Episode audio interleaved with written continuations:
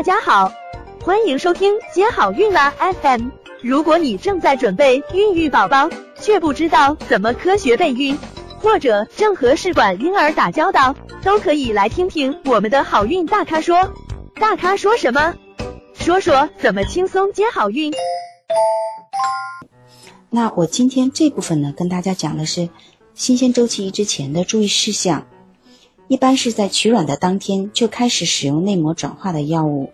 那内膜转化的药物呢，种类有很多，比如说黄体酮的针剂，或者是阴道的血诺酮酸剂，还有黄体酮胶囊，以及地区孕酮、补佳乐等等。每个中心呢都是有自己的黄体支持方案的。那具体药量的调整呢，可原可能是各有不同的。一定要注意，要按照医嘱使用药物，一定不能忘记用药。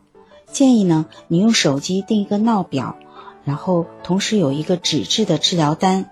这样的话呢，嗯，定了闹表，我们再按时用药，用对了之后呢，再用笔打勾做一下记录，这样就会避免忘记用药，或者是重复用药，或者是用错剂量和方法等等。一般呢都会提前预定好移植的时间是取卵后第三天还是第五天，那医护人员呢都会提前通知您具体来院的移植的时间。那么大家可以了解一下新鲜周期移植有什么优点呢？就是说，呃，病人从促排卵、取卵到移植验孕，总体的时间来说相对比较短。那新鲜的移植有哪些缺点呢？嗯，一个是如果说你是用的拮抗剂方案或者是微刺激方案，那你这个内膜呢相对来说，呃，没有解冻周期的内膜准备下的内膜更好。所以如果是呃这两个方案的话，那么解冻周期的成功率更高一些。